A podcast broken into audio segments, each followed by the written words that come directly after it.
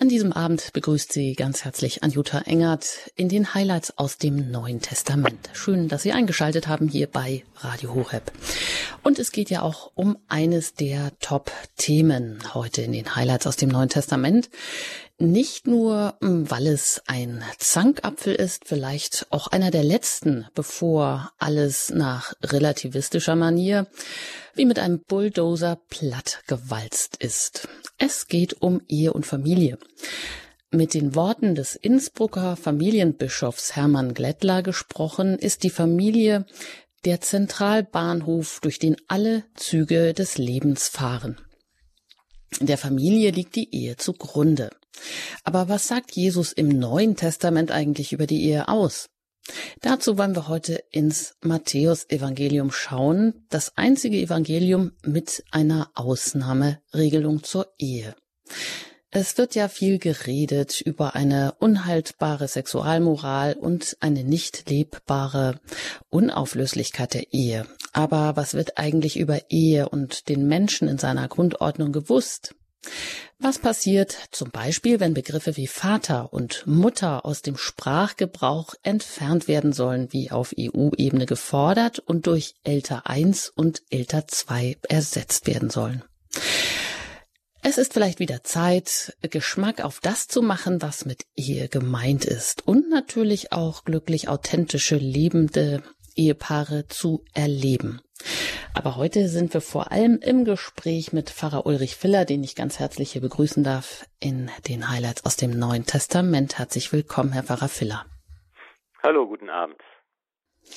Sie sind Pfarrer in Köln und nebenher auch noch Buchautor und äh, haben auch die Corona-Zeit genutzt, um einiges äh, zu, zur Feder zu bringen. Ich denke mal, was sie auch bewegt und was die Kirche bewegt, was uns Menschen bewegt. Da sind die neuesten Titel, die man erwerben kann, warum wir Superhelden sind. Da geht es um Himmel, Hölle und Fegefeuer, unser Leben, unsere Mission.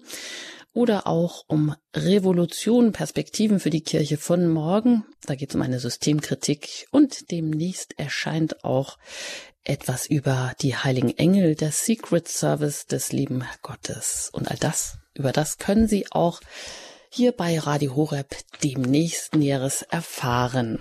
Ja, heute aber erstmal gehen wir wie immer, wie gewohnt an dieser Stelle, dürfen wir auch Sie einladen, sich die Bibel zur Hand zu nehmen und aufzuschlagen. Vorab vielleicht noch die Frage an Sie, wenn wir dann nachher ins Matthäus-Evangelium übergehen. Da beansprucht Jesus ja die Wiederherstellung von Gottes gerechter Schöpfungsordnung, die mit der mosaischen Praxis der Scheidung und Wiederheirat verdunkelt worden sei.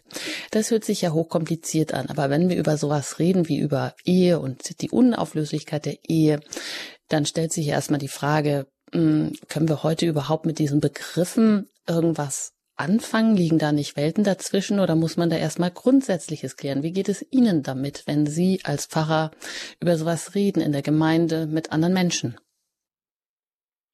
Also ich habe da zwei ganz äh, verschiedene Empfindungen. Auf der einen Seite äh, stelle ich fest, dass es natürlich ein sehr großes und wichtiges Thema ist, das aber auch natürlich sehr komplex und, und vielseitig äh, überlegt und diskutiert werden kann.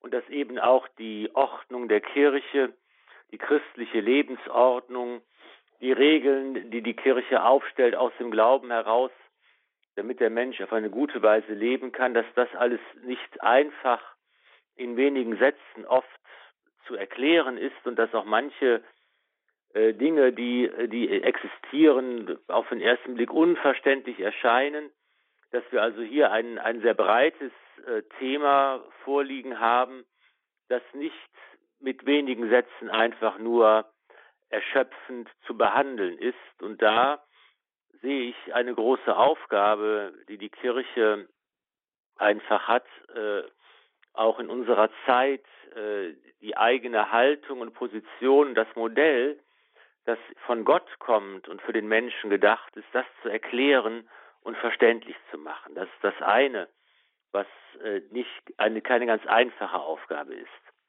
Das zweite, ähm, was eine große Schwierigkeit heute darstellt, ist, dass wir eben mit ganz unterschiedlichen Erwartungen und Bedürfnissen und Zielen konfrontiert werden, die unter dem Thema abgehandelt werden. Und da geht es zum Beispiel um die Frage der Gleichberechtigung, die heute eine wichtige Frage ist. Es geht, wie Sie es angesprochen haben, um das, die Forderungen und die Wünsche, die in der Gender-Ideologie an uns herangetragen werden.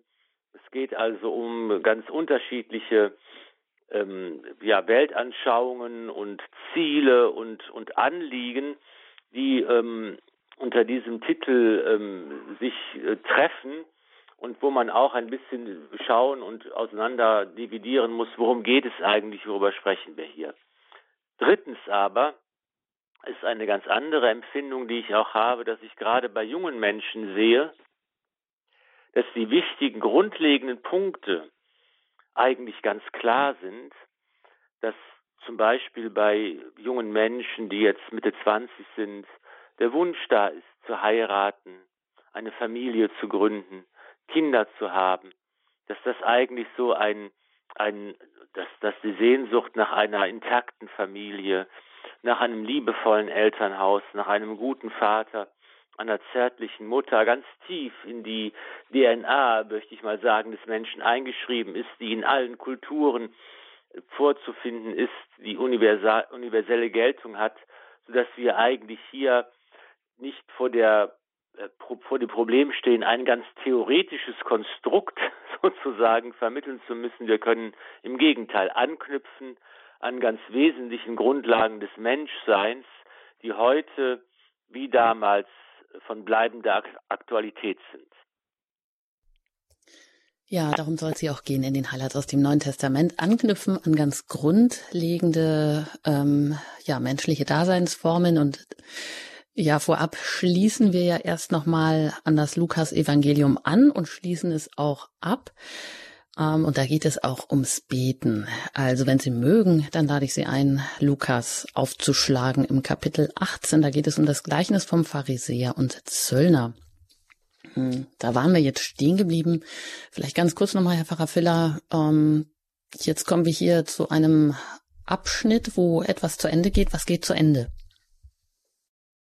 Ja, wir sind ja in unserem Durchgang durch das Neue Testament, durch die Evangelien, ähm, immer von, von Evangelium zu Evangelium gesprungen, um auf der einen Seite eine möglichst große Bandbreite zu haben. Die vier Evangelien erzählen ja die Geschichte Jesu. Im Zentrum ist die, die Verkündigung des Todes und der Auferstehung des Herrn und davon ausgehend wird auch eben das Leben Jesu und seine Wirksamkeit, seine öffentliche Predigt vorgestellt, den Hörern dieses Wortes.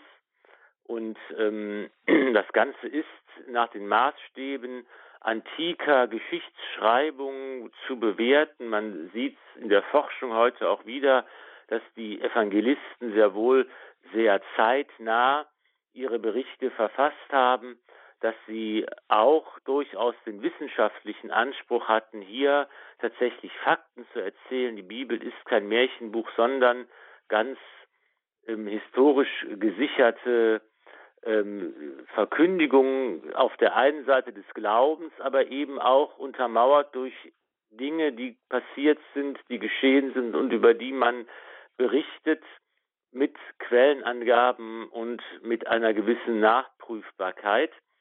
Und ähm, so haben wir also auf der einen Seite versucht, diese verschiedenen Perspektiven der vier Evangelisten einzufangen und gleichzeitig auch etwas chronologisch dabei vorzugehen, dass man also ungefähr ganz grob den Gang der Ereignisse nachvollziehen kann, wie sie in den vier Evangelien vorgestellt sind. Dabei haben wir festgestellt, dass, dass eben die ersten drei Evangelien, Matthäus, Markus und Lukas, eine ganz große Ähnlichkeit auch im Aufbau aufweisen, während das Johannesevangelium in einem etwas anderen Duktus mit einer neuen Perspektive geschrieben ist. Und da sind die Parallelstellen, die direkten Parallelen im Aufbau nicht ganz so groß. Das wird deshalb immer auch dann nochmal gesondert auch äh, betrachtet und zu Rate gezogen. Und wir haben eben gesehen, dass nach den Kindheitsberichten bei Matthäus und Lukas wir die Zeit des öffentlichen Wirkens hier so betrachtet haben, sein Wirken in Galiläa ähm, mit der Bergpredigt am Anfang, der Aussendung der Jünger. Dann kamen eben zwei äh, Einschaltungen, sagt man, eben zwei Sachen, die bei Lukas zu finden sind, eine kleinere und eine größere Einschaltung, das nennt man eben den lukanischen Reisebericht. Und da sind wir jetzt äh, praktisch am Ende dieser äh, Einfügung, die wir im Lukas-Evangelium vorliegen haben, angekommen. Und danach wendet sich sozusagen der Blick und ähm, es geht nun äh, Richtung Jerusalem. Jesus äh, macht sich auf den Weg nach Jerusalem und dort äh, werden wir zeugen, wie die Zeit seines öffentlichen Auftretens, seiner Predigt endet. Und dann treten wir schon gemeinsam ein in das Geheimnis seiner Passion und seiner Auferstehung. Und das können Sie jetzt gerne mit uns tun. Vielleicht äh, möchten Sie noch sich eine Bibel holen. Dann haben Sie auch die Zeit dazu. Jetzt folgt noch eine kurze Musik oder Sie können natürlich auch auf das ähm, Evangelium online zurückgreifen. Wir legen die Einheitsübersetzung von 2016 zugrunde. Da können Sie dann ja auch den Bibelserver aufschlagen. Gleich hier geht's weiter mit Lukas, dem Lukas-Evangelium im 18. Kapitel über das Gleichnis vom Pharisäer und Zöllner.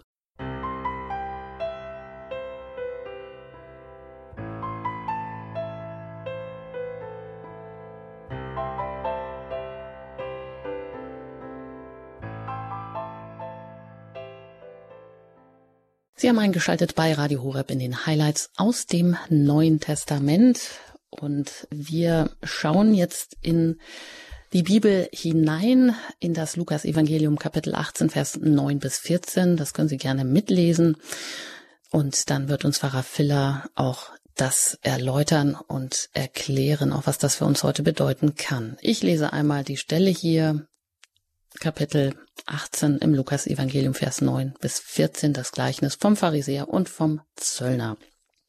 Da heißt es, einigen, die von ihrer eigenen Gerechtigkeit überzeugt waren und die anderen verachteten, erzählte Jesus dieses Gleichnis. Zwei Männer gingen zum Tempel hinauf, um zu beten. Der eine war ein Pharisäer, der andere ein Zöllner. Der Pharisäer stellte sich hin und sprach bei sich dieses Gebet.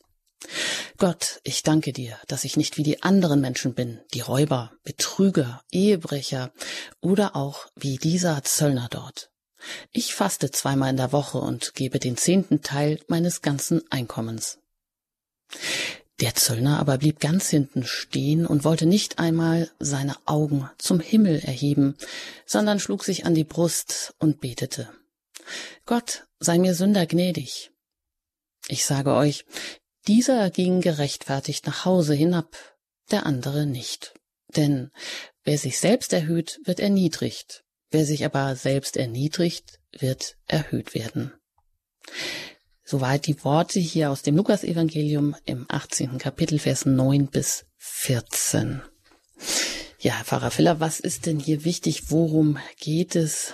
Das Ganze scheint ja nicht weit weg von unseren innersten Gedanken zu sein, dass wir oft ja auch denken, so ein Glück, dass wir nicht so sind wie dieser oder jener, wie einer, der äh, niedere Dienste zu tun hat, in Anführungsstrichen, der hier oder dort arbeitet oder der die oder jene Sucht hat. Und wir erhöhen uns ja dadurch auch ganz gerne mal. Aber worum geht es hier bei diesem Vergleich von einem Pharisäer und einem Zöllner, die beide doch ganz unterschiedlich beten? Ja, wir sehen hier, dass Jesus wie so oft ein, ein Ereignis herausgreift, das alle kennen, eine Alltagssituation zum Anlass nimmt, um äh, äh, die Apostel und die Jünger zu belehren, um ihnen etwas aufzuzeigen, um sie an das Geheimnis Gottes heranzuführen. Und auch wir können uns, obwohl wir das Setting heute ein anderes ist, wir sind eben nicht zum Gebet im Tempel, wir sind vielleicht in der Kirche, und an anderer Stelle, aber auch wir können diese grundlegende Alltagssituation ganz gut nachvollziehen und nachempfinden. Und ich denke, dass hier sehr gut deutlich wird, dass es um die Haltung geht, in der ich vor Gott stehe, in der ich glaube, in der ich bete, in der ich irgendwie Kontakt aufnehmen will zu Gott. Wie kann das gelingen? Wie kann ich es erreichen, dass Gott mich hört, dass er mir zuhört, dass er mir antwortet, dass er meine Bitten erfüllt, dass er mir seine Liebe schenkt, seine Gnade, seinen Segen, dass ich, um es mit den Worten der Bibel zu sagen, gerechtfertigt bin, also in einem guten Verhältnis mit Gott lebe und das heißt ja immer auch in einem guten Verhältnis zu meinen Mitmenschen, zum Nächsten. Und diese beiden Dimensionen unserer Haltung werden hier aufgezeigt. Es ist nämlich die Dimension nach oben hin, zum Himmel hin. Wie stehe ich vor Gott? Und die zweite Richtung ist die äh, horizontale Richtung. Wie stehe ich eigentlich in der Gemeinschaft mit den anderen Menschen vor Gott? Und beides äh, scheint hier auf im positiven und im negativen Sinn in diesen beiden Männern, die nun äh, ihr Gebet an Gott richten. Der eine, der Pharisäer, steht erstmal in der Haltung zu dem anderen Menschen so, dass er eine Bewertung vornimmt, einen Vergleich macht, sich mit diesem anderen Menschen vergleicht und auch für sich in Anspruch nehmen kann, ich habe, schneide hier in diesem Vergleich sehr gut ab. Ich bin dankbar und froh, dass ich nicht so bin wie dieser schlechte Mensch, der böse Dinge tut und die Gebote Gottes nicht hält, was ich für mich reklamieren kann.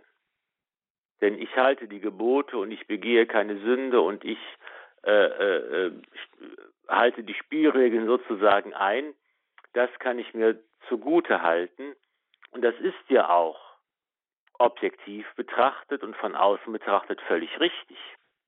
Es ist ja kein Aufschneider und Lügner, der hier uns gezeigt wird, sondern ein Mann, der das tut, was er sagt. Aber das Erste, was eben das Problem ist, ist hier, dass wir vor Gott stehen und uns anfangen miteinander zu vergleichen. Der Vergleich ist immer eine ganz schwierige, zwar sehr menschliche, aber ganz schwierige Angelegenheit, der uns oft in die Bedrängnis bringt, weil er uns dazu verleitet, dass wir uns eben, wie es Jesus sagt, groß machen im Vergleich zu anderen. Und deshalb lädt uns Jesus ein, nicht zu sehr zu schauen, wie schneide ich im Vergleich mit anderen Menschen ab, wie, welchen Platz nehme ich im Wettbewerb ein, sondern dass er sagt, schaue auf dich selbst und siehe auf Gott und nicht so sehr auf den Vergleich mit anderen. Und da kommen wir zur zweiten Haltung, die eben bei all, bei all dem, was objektiv richtig ist, doch dazu führen kann, dass man sagt, ich habe ein Anrecht darauf, dass Gott mein Gebet erhört. Ich habe ein Anrecht darauf, dass Gott mich segnet. Ich habe ein Anrecht darauf, gut behandelt zu werden von Gott, denn ich habe ja alles gemacht, was ich tun soll. Ich habe meine Pflichten erfüllt, ich habe gebetet, die Spielregeln eingehalten und dann habe ich mir die Gnade Gottes auch verdient. Und hier kommen wir in ein Denken hinein, das auch uns in die Irre führt, denn im Grunde genommen ist ja alles was wir tun und machen können, selbst schon ein Geschenk Gottes. Das heißt, wir stehen vor Gott immer als Schuldner und niemals als Menschen, die sich darauf berufen können, etwas sich verdient zu haben, einen Anspruch auf etwas zu haben. Und das gilt für unser Verhältnis zu anderen Menschen wie für das Verhältnis zu Gott. Ich muss eigentlich vor Gott stehen und sagen, ich kann mich auf nichts berufen und ich kann mir das Himmelreich und deinen Segen und deine Gnade und deine Liebe und die Rechtfertigung nicht verdienen. Ich kann sie immer nur als Geschenk aus deiner Hand annehmen. Und wenn ich so im Bewusstsein meiner Menschlichkeit, meiner Schuld, meiner meines Bedürfnisses nach Vergebung und Barmherzigkeit und Gnade, wenn ich so vor Gott stehe und anfange zu beten, dann öffne ich mein Leben für die Gnade Gottes und dann kann Gott mich berühren und beschenken und verändern. Und dann freilich bin ich aufgerufen, hinauszugehen und das auch in meinem Leben umzusetzen. Wir dürfen also auch nicht den zweiten Fehler machen und denken, hier wird ein Freifahrschein ausgestellt, dass ich sagen kann, ich lebe im Grunde genommen, ich mache, was ich will, weil es ist völlig egal, alles ist, kommt nur auf Gott an, der mich beschenkt, wie er will, sondern das Geschenk Gottes, das ich empfangen kann, wenn ich in der rechten Haltung vor Gott stehe, ist zugleich immer auch eine Verpflichtung für mich, ein Ansporn, eine Aufgabe, nämlich diese Liebe weiterzuschenken in meinem alltäglichen Leben, in meinem konkreten Alltag. Und das ist eben dann das, was der Pharisäer eigentlich ja richtig macht. Er sagt, ich halte die Gebote, ich tue Gutes, ich bete, ich halte und ich springe, das sollen wir auch tun, aber aus der richtigen Haltung heraus. Nicht, nicht aus der Haltung, die sagt, ich kann mir durch meine eigene Leistung etwas verdienen, sondern aus der Haltung, die sagt, ich weiß, dass alles, was ich machen kann, bereits mir von Gott geschenkt wird, dass ich aus diesem Geschenk heraus schöpfen kann und dass ich deshalb dankbar sein darf und es als Aufgabe empfinde, das in meinem Alltag zu tun. Mhm, also zwei unterschiedliche Haltungen, die hier zum Ausdruck kommen bei dem Pharisäer, der, wie Sie sagen, objektiv betrachtet ja erstmal völlig richtig ähm, die Dinge schildert, aber sich dadurch, indem er den Vergleich zieht mit dem Zöllner, den er dadurch durch diesen Vergleich dann ja auch abwertet und dann in eine eigentlich nicht mehr gute Haltung zu Gott hineinkommt. Beziehungsweise der, der Zöllner, der eben, ja, seine Unwürdigkeit bemerkt und mit einer Demut vor äh, seinen Herrn tritt und ähm, erstmal auch ja auf sich schaut und dadurch seine Kleinheit auch wahrnimmt und eben demütig bittet. Jetzt hatten wir ja ähm, vorab in der letzten Sendung genau die Stelle, die ähm, davor ist bei Lukas 18 Kapitel. Ähm, da ging es im Vers 1 bis 8 um das Gleichnis vom Richter und der Witwe. Und da ging es ja auch um letztendlich um dieses, diese Witwe, die so unverschämt und ja Gott einfach nicht nachgelassen hat mit dem, mit ihrem Anliegen an diesen Richter so herangetreten ist. Mm, und wo es ja auch um eine Form des Gebets, eine Form des Bittgebets geht, wo wir auch wirklich mal was einfordern dürfen. Ist das jetzt ein Zufall, dass auf diese Stelle dieses auch wirklich einfordernden Bittgebets das gleich aber wieder auch ein bisschen relativiert wird, dass man auch da nicht aus die, die richtige Haltung verliert? Zufall ist ja immer ein äh, Pseudonym Gottes. Man kann natürlich schon hier die gemeinsame Linie sehen. Es geht um das Gebet, es geht um die Frage, wie ich in der richtigen Weise vor Gott stehen soll. Und wir dürfen, denke ich, beide Haltungen, die ja hier beschrieben werden, äh, gemeinsam sehen. Dass ich auf der einen Seite diese Hartnäckigkeit haben soll, dass ich auf der einen Seite unablässig beten soll, das wird ja auch an anderen Stellen immer wieder ähm, betont im Evangelium, nicht deshalb, weil Gott so schwerhörig wäre, dass er erst dann hört, wenn ich äh, laut genug rufe oder lang genug rufe. Andersherum wird ein Schuh draus. Es ist eben für mich und für mein Leben wichtig und für meinen Glauben wichtig, dass ich unaufhörlich bete, denn je mehr ich bete, je mehr ich mich ausstrecke nach Gott, je mehr ich ähm, im Gebet mich ihm zu ihm hinwende, umso mehr öffne ich mein Leben für Gott und umso besser kann ich seinen, seine Antwort hören, umso mehr kann ich seine Gnade empfangen, seine Hilfe empfangen, umso besser kann Gott in meinem Leben und durch mich hindurch in der Welt handeln. Es geht also in der Aufforderung zum hartnäckigen, zum unaufhörlichen, zum vertrauensvollen, zum inständigen Gebet auch darum, dass ich mich selbst verändere. Und das ist für mich wichtig, das zu tun. Nicht, weil Gott sonst mich so schwer nur hören würde. Das muss ich von meiner Perspektive aus betrachten. Und wenn ich das tue, habe ich aber zugleich auch hier ein wunderbares Beispiel für ein Gebet.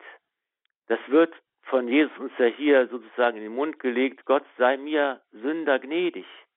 Mehr braucht es nicht. Ich muss nicht Gott umständlich etwas erklären, ich muss nicht äh, lamentieren, Ich muss mich nicht entschuldigen, ich muss nicht irgendwelche Gründe anführen, ich muss gar nicht komplexe Sachverhalte versuchen, mit meinen unzureichenden Worten ähm, ähm, zu erschließen.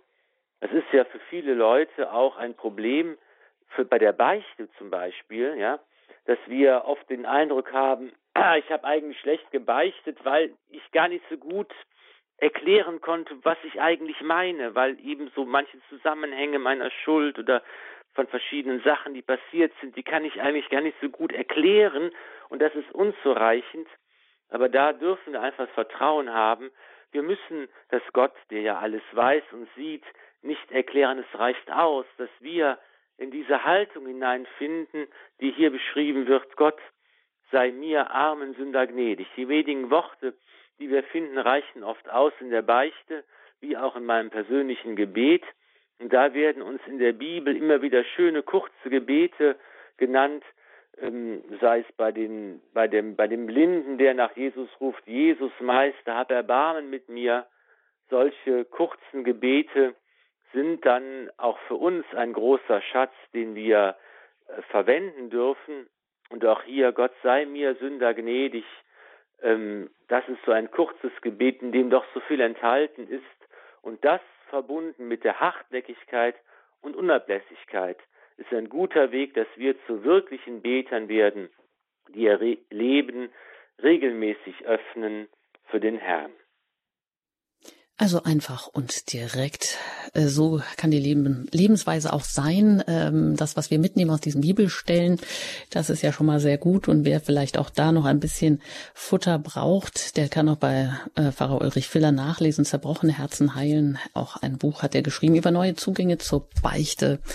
Da sprechen Sie sicher auch vielen Menschen aus dem Herzen, wenn Sie sagen, ja, man weiß gar nicht oft, wie man das erklären soll und ob man dann das nicht richtig getan hat.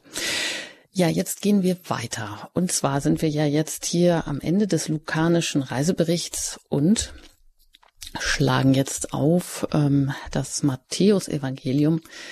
Und da geht es um Jesu Abschied von Galiläa. Da darf ich Sie einladen, schon mal das 19. Kapitel aufzuschlagen. Nach der Musik hier geht es dann also gleich weiter mit Matthäus 19.1.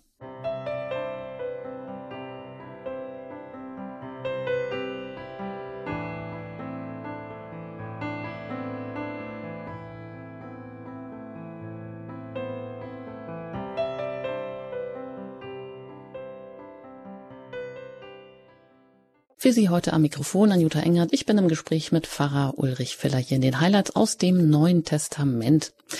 Und wir schauen jetzt ins Matthäus-Evangelium in das 19. Kapitel, Vers 1. Da geht es um Jesu Abschied von Galiläa, also der Weg nach Jerusalem, den wir jetzt auch hier mit beschreiten. Und da heißt es in den ersten Versen. Und es geschah, als Jesus die Reden beendet hatte, verließ er Galiläa und zog in das Gebiet von Judäa jenseits des Jordan. Viele Menschen folgten ihm nach und er heilte sie dort. Soweit mal die zwei Verse hier. Da geht es jetzt einfach um einen Übergang oder was heißt das denn jetzt, dass äh, Jesus verlässt Galiläa? Ist da irgendwas vorgefallen? Ja, das war ja der äh, große Bereich, seines Wirkens, die Predigt des Reiches Gottes, die großen Zeichen, die Jesus tut und ähm, den, An, den, den Ruf Gottes, den er äh, den Menschen bringt, die Entscheidung, die er äh, den Menschen vorlegt, wer ist Jesus Christus, wie verhalte ich mich zu seinem Anspruch, der Messias zu sein, was ähm, bedeutet das für mich und für mein Leben und für meinen Glauben, die großen Themen der Verkündigung Jesu, die Barmherzigkeit des Vaters, die Freude Gottes über den Menschen, der umkehrt. Und dieses, ähm, diese Zeit wird nun sozusagen in ganz wenigen Worten und Versen zusammengefasst, indem zwei Dinge oder zwei, zwei wichtige Grundlagen, sage ich mal, dann nochmal aufgeführt werden. Ähm, nämlich, dass einmal Jesus ähm, sich jetzt auf den Weg macht in Richtung Jerusalem und eben jetzt sein irdisches Wandern einem bestimmten Ziel entgegengeht, dass er eben dem Willen des Vaters entsprechend die Heilsgeschichte erfüllt und dass auf der einen Seite hier eine große Volksmenge oder eine Masse, wie es ja heißt, ähm, ihm folgt. Das ist das erste Element, die Nachfolge. Hier geht es also darum, das ist ja für uns und für unseren Glauben auch, auch wichtig, äh, sind wir bereit, Jesus nachzufolgen? Sind wir bereit, in seine Fußstapfen zu treten? Sind wir bereit, hinter ihm herzugehen? Sind wir bereit, das Kreuz zu tragen? Sind wir bereit, Ja zu sagen zum Willen des Vaters mit und durch den Herrn? Und zweitens wird eben hier auch angesprochen, Jesus heilt die Menschen. Er macht die Kranken gesund. Er treibt die Dämonen aus. Wo er hinkommt, bricht das Reich Gottes an. Das wird für die Menschen konkret und sichtbar, dass mit Jesus das Heil Gottes verbunden ist. Und das, das Leben verändert sich, wenn das Reich Gottes sich Bahn bricht und wenn ich ihm Platz einräume. Und das sind eben die beiden ähm, Elemente, die, in denen sich dieses ganze Wirken Jesu verdichtet, die Verkündigung des Gottesreiches mit dem Ruf zur Nachfolge und der Frage, wie entscheide ich mich dazu? Und auf der anderen Seite das Heil Gottes, das kommt, das in konkreten Zeichen sichtbar wird, das heute eben auch in der Gemeinschaft der Kirche mir geschenkt wird, in den konkreten und sichtbaren Zeichen der Sakramente, die mir wiederum die Begegnung mit dem lebendigen Gott vermitteln, das Geschenk seines neuen Lebens machen und mich befähigen, die richtige Entscheidung zu treffen und Jesus nachzufolgen. Mhm. Also erstaunlich, was in diesen beiden Versen hier doch alles drinsteckt, was Sie uns da eigentlich noch alles mit ähm, herausholen oder andeuten oder was eben auch wichtig ist. Genau. Und Jesus zieht jetzt also weiter. Entscheidend ist, viele Menschen, die folgen ihm. Aber er wird auch wieder, ja, so ein bisschen herausgefordert oder ihm wird eine Falle gestellt. Darum geht es dann jetzt gleich in der nächsten Stelle. So wie ich das schon angekündigt habe, wo wir dann jetzt also wirklich zu unserem Top-Thema können, kommen. zu dem Thema von Ehe und Familie. Familie als der Zentralbahnhof, durch den alle Züge des Lebens fahren. Also ja, es geht irgendwie eigentlich uns alle an, weil wir auch alles, alle aus einer Familie kommen. Also folgende Stelle, die wir jetzt lesen, ist, wir bleiben bei Matthäus im 19. Kapitel und da geht's jetzt weiter mit Vers 3 bis 12, wenn Sie das auch aufschlagen mögen und mitlesen wollen. Da heißt es, da kamen Pharisäer zu ihm, um ihn zu versuchen und fragten, darf man seine Frau aus jedem beliebigen Grund aus der Ehe entlassen? Er antwortete, Habt ihr nicht gelesen, dass der Schöpfer sie am Anfang männlich und weiblich erschaffen hat und dass er gesagt hat, darum wird der Mann Vater und Mutter verlassen und sich an seine Frau binden und die zwei werden ein Fleisch sein? Sie sind also nicht mehr zwei, sondern ein Fleisch.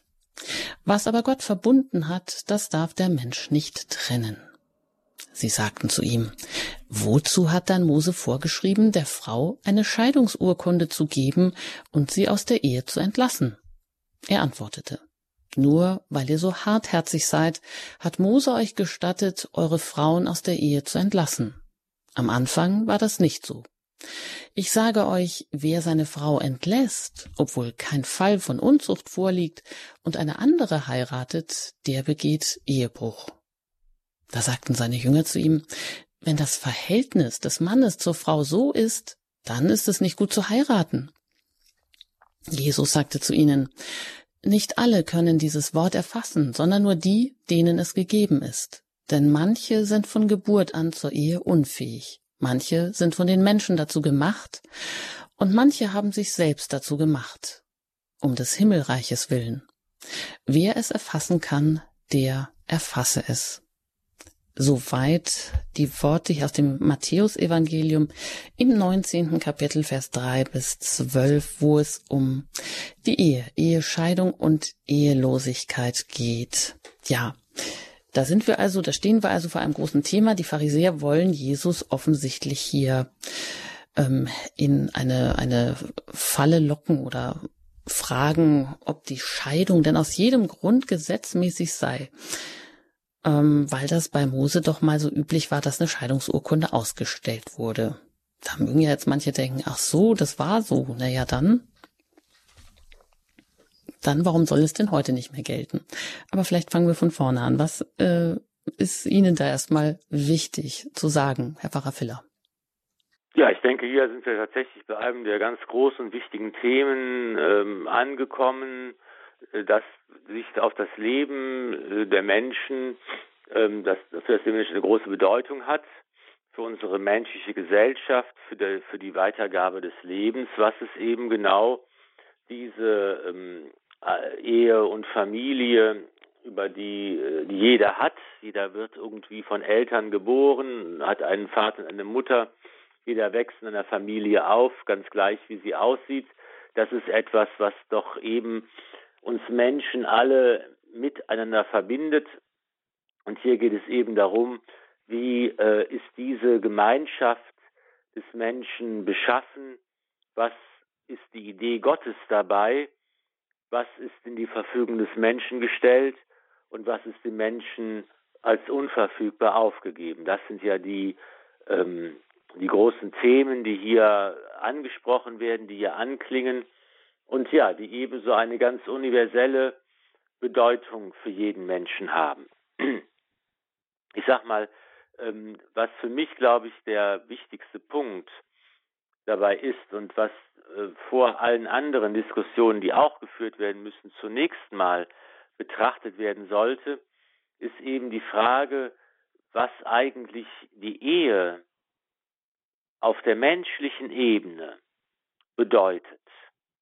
Und da denke ich, da sind eigentlich zwei Modelle, die heute konkurrieren miteinander. Nämlich das eine, was man als das christliche oder katholische Verständnis der Ehe bezeichnen könnte. Und das zweite, was man vielleicht als das moderne oder zeitgenössische Verständnis bezeichnen könnte.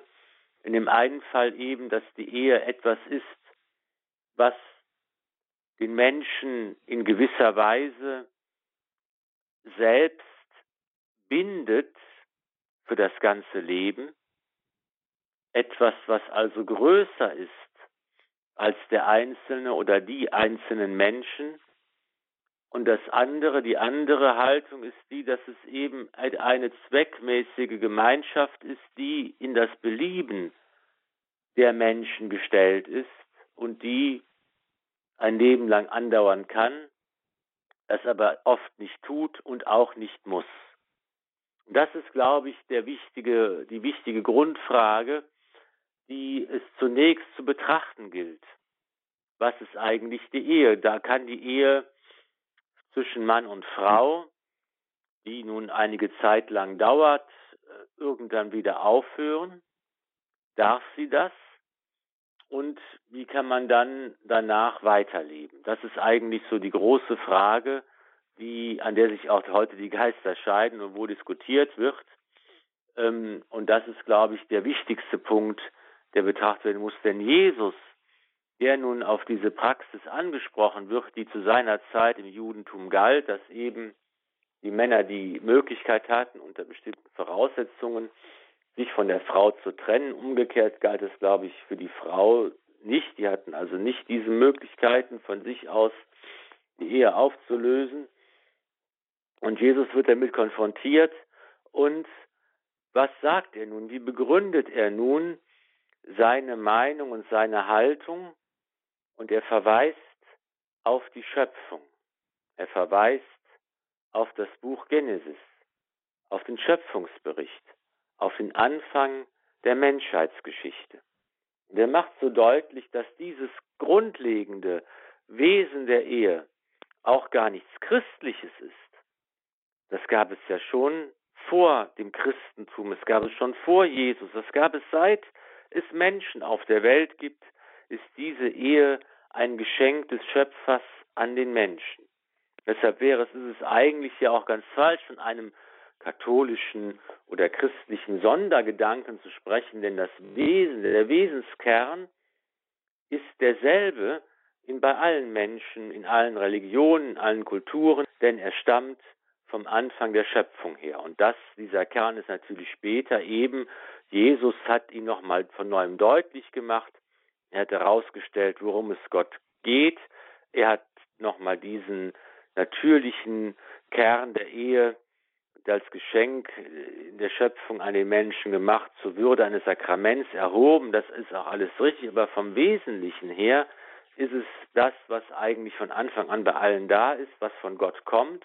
Und das ist eben das, was größer ist als die Verfügungen, die Menschen treffen können. Und das ist eben, dass diese Ehe eine neue Einheit bedeutet. Dass wenn ich eben sagen würde, auf der einen Seite, na gut, Mann und Frau lieben sich und kommen zusammen und bilden ein Paar, da hat ja auch heute überhaupt nicht was dagegen. Das wird ja auch von allen so gemacht und praktiziert. Kaum jemand verlangt, dass wir sagen, wir verzichten ganz auf irgendwelche Bindungen und jeder äh, geht nur Zufallsbekanntschaften ein, sondern es ist ja auch bei den unseren Zeitgenossen heute durchaus äh, üblich, dass man sagt, ich, ich möchte gerne eine Beziehung haben, die muss auch exklusiv sein, da darf man eben auch keine anderen äh, Partner nebenher haben. Das soll schon so sein, dass man so füreinander da ist und lebt und Kinder hat.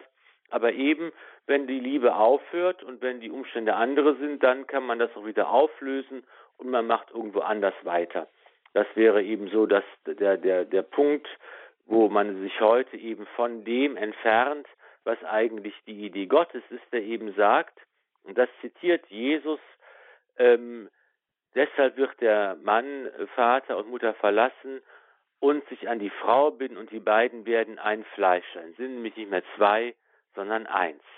Und das ist eigentlich das Größere, was wir Menschen von uns aus gar nicht schaffen und hinbekommen können, was ein Geschenk Gottes ist, dass nämlich Gott sagt, diese Verbindung der Ehe von Mann und Frau, die sich lieben und die heiraten und die Ja sagen zueinander und die Kinder gemeinsam haben wollen und die sich treu sein wollen, diese Verbindung segne ich in besonderer Weise und zu dieser Beziehung tue ich von Gottes Seite her noch etwas dazu, dass das eine neue menschliche Einheit wird.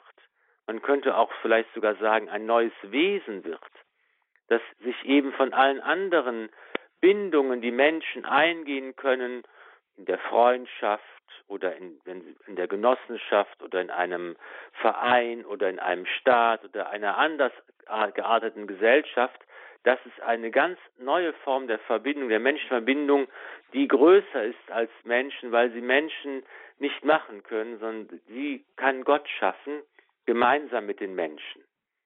Dass eben aus dem ich erkläre es oft den Eheleuten so, aus dem Zweierbund, den die Ehe ja auch bedeutet zwischen zwei Menschen, wird ein Dreierbund, weil Gott als Dritter mit hinzukommt und so drei Partner in diesem Bund zusammen sind und Gott diese Verbindung von und Frau zu etwas Größerem macht. Wir sind nicht mehr zwei, sondern eins.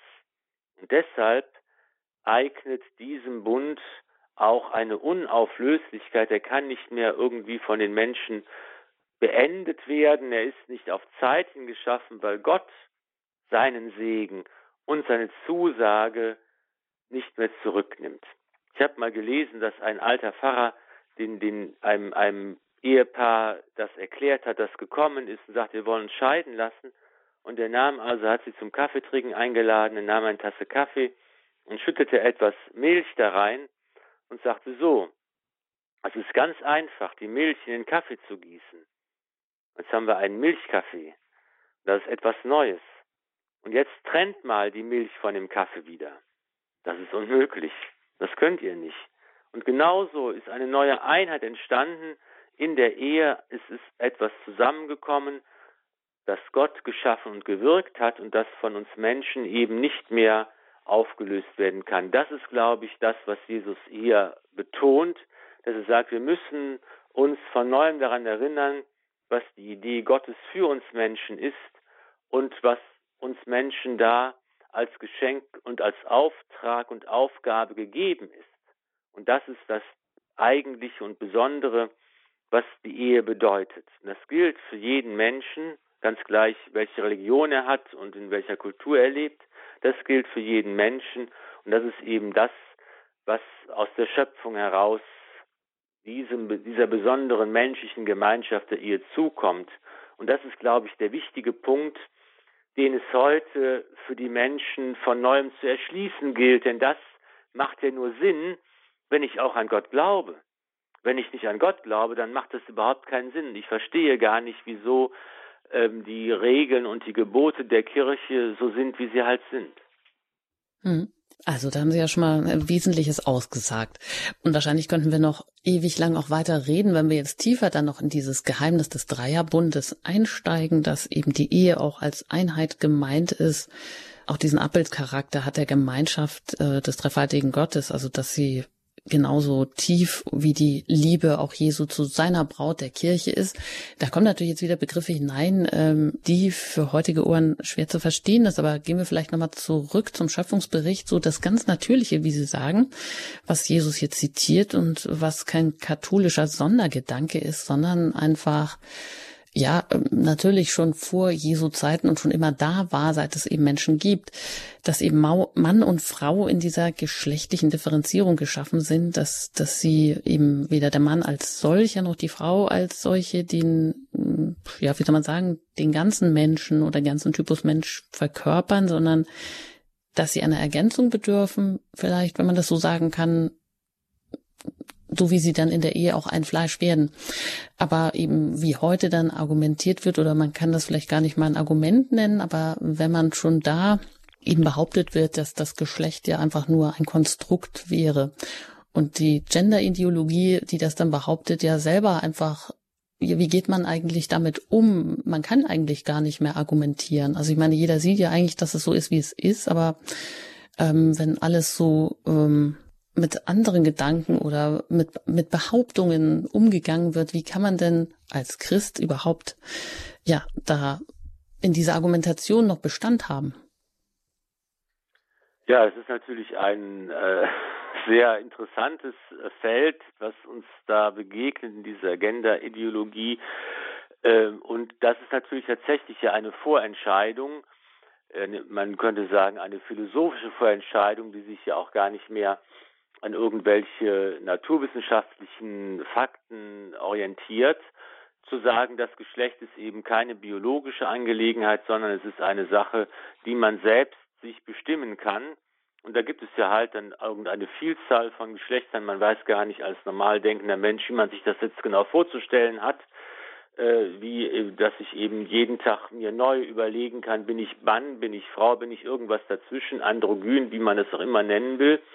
Und äh, das ist aber die Vorentscheidung zu sagen, ich bestimme das selbst, was mein Geschlecht ist. Und ähm, das ist keine Festlegung, die durch die Natur, durch die Biologie oder die Gesellschaft vorgenommen wird. Und äh, wenn ich natürlich diese Vorentscheidung fälle und sage, so ist das, dann ist halt tatsächlich dann die Argumentation irgendwo nicht mehr möglich, wenn man genau über diese Vorentscheidung dann eben sprechen muss und reden muss. Mal ganz abgesehen davon, dass sämtliche Umfragen, die von allen möglichen Organisationen gemacht werden, nicht von, von, von christlichen oder konservativen Bewegungen, sondern beispielsweise von privaten Fernsehanstalten, die die Leute befragen zu diesem Thema, die sagen alle aus, dass die überwiegende Mehrheit der Menschen unserer Bevölkerung diese vollkommen überzogenen Forderungen der Genderideologie vollkommen ablehnt. Das sind also hier weder was die Schreibweise und, und die äh, Entstellung des, des, des, des Schriftbildes angeht, noch was Bezeichnungen äh, angeht, wie, wie älter anstatt von Vater und Mutter, dass all das vielleicht einmal gekommen ist aus einem durchaus nachvollziehbaren Anliegen, nämlich der Frage nach einer Gleichberechtigung. Man kann darüber diskutieren. Es sind ja, es ist ja eben tatsächlich, gibt es ja auch berechtigte Anliegen und dass man eben sagt, man möchte keine Diskriminierung und, und, und, und keinen Rassismus und das sind ja alles Sachen, über die man natürlich sprechen kann und die nicht von Grund auf unvernünftig sind, aber es führt natürlich in dieser Ideologisierung und Übersteigerung zu Dingen, die natürlich in der breiten Mehrheit im gesunden Empfinden der Menschen überhaupt keinen Widerhall finden. Und mhm. vielleicht kann ich ja. noch dazu ganz kurz ergänzen, dass eben auch die Erfahrung ist, aus einem anderen Bereich, der nicht unter dem Verdacht steht, zu katholisch oder gerade christlich zu sein, nämlich aus dem Bereich der Psychotherapie und ähm, äh, genau der Psychotherapie, dass eben hier man äh, ganz klar feststellt, dass ganz viele Probleme, die Menschen heute haben und die behandelt werden, dass sie eben aus daraus herrühren, dass die Menschen in der ganz frühen Phase ihres Lebens, in den ersten Lebensjahren, kein Urvertrauen gelernt haben, weil sie keine guten Eltern, keinen guten Vater, keine gute Mutter hatten. Und dass hier Defizite entstanden sind, die dann später zu mannigfachen Problemen und Störungen des Lebens führen können, die dann eben psychotherapeutisch behandelt werden. Also hier sind wir eigentlich in der christlichen äh, Verkündigung ganz nahe bei dem, was eben auch die Naturwissenschaften und die Medizin und die ähm, Psychologie und so weiter eben auch wissen. Es geht hier um ganz elementare, grundlegende menschliche Dinge, die wichtig sind, damit man als Mensch glücklich leben kann. Ja, soweit ähm, hier zu diesem großen Thema über Ehe, Ehescheidung und Ehelosigkeit. Aber was die Pharisäer ja hier fragen, vielleicht kurz noch abschließend äh, äh, zur heutigen Sendung, weil alles andere müssen wir wahrscheinlich dann bei einer weiteren Sendung nochmal aufgreifen. Aber Mose, der ja ähm, ein Gesetz sozusagen zur Scheidung entlassen hatte, dass es eben diesen Scheidebrief gab, so eine schriftliche Bescheinigung aus dem dann Männer eben ihre Frauen aus dem Haus entlassen konnten. Und jetzt wird das ja wahrscheinlich gerne auch hergenommen, um zu sagen, ja, da sieht man doch, dass die Ehe eben ähm, faktisch äh, so oft ja doch nicht lebbar ist in dieser Treue bis zum Lebensende. Ja, es ist ja die bezeichnende Reaktion der Apostel, als sie das hören, was Jesus sagt. Er sagt, ich mache im Grunde genommen, sage euch, was Gott eigentlich will und was seine Idee ist und was richtig ist. Und die Reaktion ist, wenn es so ist, dann ist es aber besser nicht zu heiraten. wenn da, wenn da so hohe Anforderungen sind, wenn das so fürs ganze Leben gilt und so weiter, dann ist es besser nicht zu heiraten. Also nach dem Motto, äh, äh, wenn ich das nicht so gestalten kann, wie mir das gerade in den Kram passt, dann lieber nicht. Das ist ja eigentlich eine ganz moderne Reaktion, die die Apostel hier äh, an den Tag legen und total verständlich. Und da sagt Jesus noch was Wichtiges, es ist eben eine Frage der Berufung. Und das ist eben auch, glaube ich, eine, ähm, eine wichtige Sache, dass man eben auch schauen muss, dass Gott uns Menschen auf bestimmte Wege ruft, und uns dann auch das mitgibt, was wir brauchen. Man, viele Leute tun ja so, als hätte man ein Recht darauf, heute eine glückliche Beziehung zu haben und glücklich verheiratet zu sein. Es wäre das ein allgemeines Menschenrecht. Das ist aber nicht so. Ich erinnere nur daran, dass es ja noch vor nicht, nicht so lange her ist, etwa im 18. und 19. Jahrhundert, dass eben überhaupt gar nicht jeder heiraten konnte, weil einfach die wirtschaftlichen Voraussetzungen nicht gegeben waren. Wir alle kennen noch die Witze beispielsweise, die von dem ähm, passionierten Oberst oder dem älteren Fräulein der ehemaligen Lehrerin erzählt werden, Menschen, die eben nicht verheiratet waren, die nicht heiraten konnten und die eben ihr Leben lang unverheiratet blieben, dass also die Ehe, die bürgerliche Ehe und Familie als eine Norm für alle, es ist eine ganz, ganz kulturgeschichtlich gesehen junge Entwicklung bei uns, und es gibt eben auch nicht so etwas wie ein Recht darauf, einen Partner zu finden und Kinder zu haben. Und ich bin böse, wenn mir dieses Recht vorenthalten wird, sondern es ist umgekehrt zu sehen. Ehe, wie auch der Zölibat, die Jungfräulichkeit, ähm, die verschiedenen Formen, wie man das Leben gestalten kann, sind eben auch eine Frage der Berufung. Und deshalb ist es gut, dass jeder eigentlich immer wieder fragt, was ist der Wille Gottes für mein Leben? Und da kommen wir wieder zu dem, was auch die Leitschnur des Herrn gewesen ist. Was ist der Wille Gottes für mich? Wie soll ich mein Leben gestalten? Und da muss ich immer fragen, auch was ist meine Berufung? Was ist der Weg, auf dem Gott mich haben will? Und den gilt es zu erkennen und dem gilt es nachzuspüren. Und das ist doch ein gutes Wort zum Abschluss. All die anderen Fragen, die jetzt hier noch auftauchen nach dem Ehebruch oder ob es da jetzt nur bei Matthäus eine sogenannte Ausnahmeregelung gibt, das ist sicher interessant, nochmal darauf zu schauen. Das können wir bei der nächsten, bei den nächsten Highlights aus dem Neuen Testament tun. An dieser Stelle darf ich Sie, Herr Pfarrer Filler, um Ihr Gebet bitten und den Segen. Vielleicht auch vor allem im Hinblick darauf, dass wir Menschen, und es gibt viele Menschen, die auch immer wieder und immer wieder neu um, ähm, auf der Suche nach ihrer Berufung sind, denn nur da können sie, darin können sie auch glücklich werden. Ja, ganz besonders dafür einfach nochmal diesen Segen uns auch zu spenden. Sehr gerne. Ich glaube, Herr, dass du mich rufst zum Glück, zum neuen Leben, zum Himmel, der auf Erden beginnt zu einem Lebensstand, zu einer Aufgabe in der Welt, zu den Menschen und zu einer Gemeinschaft, die bis in den Himmel reicht. Ich glaube, Herr, dass du mich rufst, doch höre ich deinen Ruf oft nicht. Lass mich dich hören und verstehen in deinem Wort. Locke mich, dass ich dich suche und finde. Wecke meine Sehnsucht, dass ich dich empfange wo zwei oder drei in deinem Namen versammelt sind. Sende mir Menschen, die mir die Wahrheit sagen von dir, damit ich von dir die Wahrheit höre über mich, über das Glück, das neue Leben und den Himmel, der auf Erden beginnt. Segne und behüte euch der allmächtige und gütige Gott, der Vater und der Sohn und der Heilige Geist. Amen. Gelobt sei Jesus Christus in, Ewigkeit. Ewigkeit. Amen. Amen. Ein herzliches Dankeschön an Sie, Pfarrer Ulrich Filler, dass Sie auch heute wieder ähm, ja, sich die Zeit genommen haben, uns die und das Evangelium und die einzelnen Stellen hier auszulegen und zu erläutern und auch in den gesamten Zusammenhang zu stellen. Dankeschön und auf einen, auf die nächsten Highlights aus dem Neuen Testament. Ja, und für alle, die Sie vielleicht gerne nochmal hören möchten, was bisher schon alles so gelaufen ist aus den Highlights aus dem Neuen Testament. Es gibt auch eine ganze Reihe Highlights aus dem Alten Testament. Das können Sie gerne tun bei uns unter www.hore.org. In unserer Mediathek im Podcast-Angebot finden Sie alle vergangenen Sendungen zum Nachhören. Und die Highlights aus dem Alten Testament, die gibt es auch in acht Bänden im FE Medienverlag. Genau dort, wo Sie auch alle anderen Bücher von Pfarrer Ulrich Filler finden können. Ich danke Ihnen für Ihr Interesse, wünsche Ihnen noch einen gesegneten Abend. Ihre Anjuta Engert.